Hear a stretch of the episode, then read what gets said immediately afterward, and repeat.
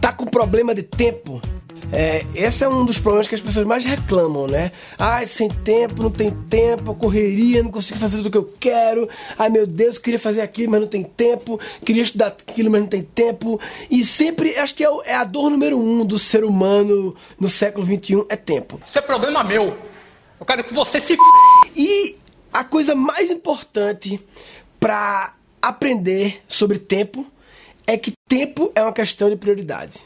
Isso pode até parecer, ah, claro que é, não sei o que e tal, mas não adianta só saber isso se você não usa essa informação. Como usar essa informação? Primeira coisa, definir as suas prioridades. As pessoas ouvem isso a vida toda, né? Todo livro de autoajuda acho que fala isso, né? Ah, definir as prioridades antes de começar não sei o que, prioridades.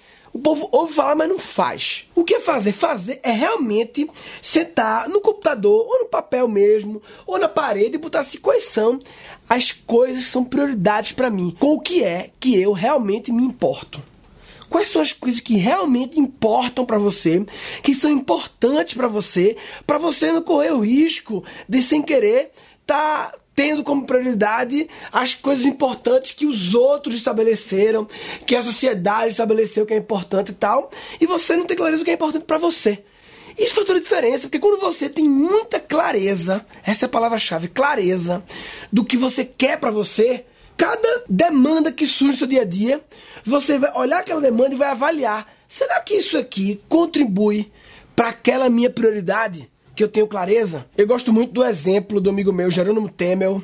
Jerônimo é um cara incrível, ele foi procurador da República e pediu exoneração para virar coach.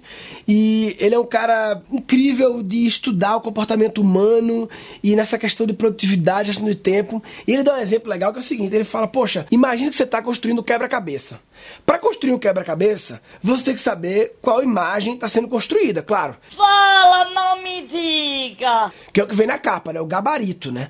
Então, se você não sabe qual imagem está sendo construída, qualquer peça que chega, você acha que pode ser que sirva. E você bota no bolo ali. Isso faz toda a diferença, porque montar o quebra-cabeça desse jeito não é o jeito melhor de montar o quebra-cabeça. O melhor é saber exatamente a imagem que vai ser montada. Mesma coisa para prioridades. Você tem que realmente saber que imagem de futuro daqui a 5, 10 anos, nem tão longe, nem tão perto, você quer montar. Como você quer que esteja essa imagem? Então eu, eu imaginei uma imagem, eu com muitos filhos e muito perto dos meus filhos, brincando com eles toda hora e tal, com muita proximidade. E a minha situação, até um tempo atrás, era muito longe dessa imagem, que eu vivia viajando três, quatro vezes por semana, passava muito tempo fora de casa.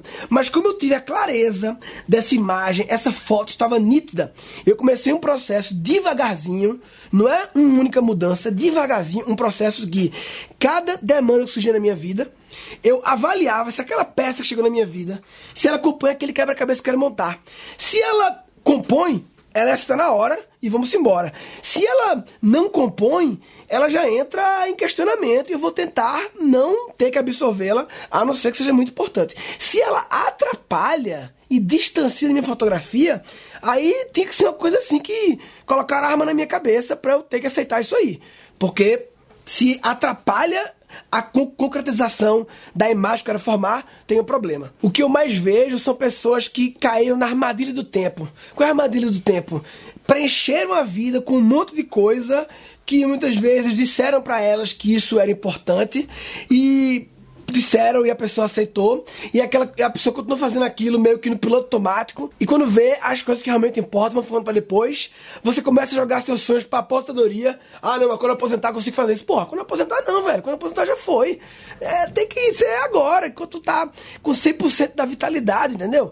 E esse simples exercício de você parar e escrever o que importa para você e passar a cada demanda que surge na sua vida, cada nova oportunidade, cada novo desafio, você passa a comparar com as suas prioridades, faz toda a diferença. Lembrando que isso vai ser um processo de fazer escolhas. Claro, quando a gente pega, recebe coisas e opta por umas e não opta por outras, eu estou fazendo escolhas. Escolher é sempre perder. Porque escolher basicamente é focar, né? Quando você escolhe, tem várias coisas. Quando você escolhe uma ou duas, você está focando.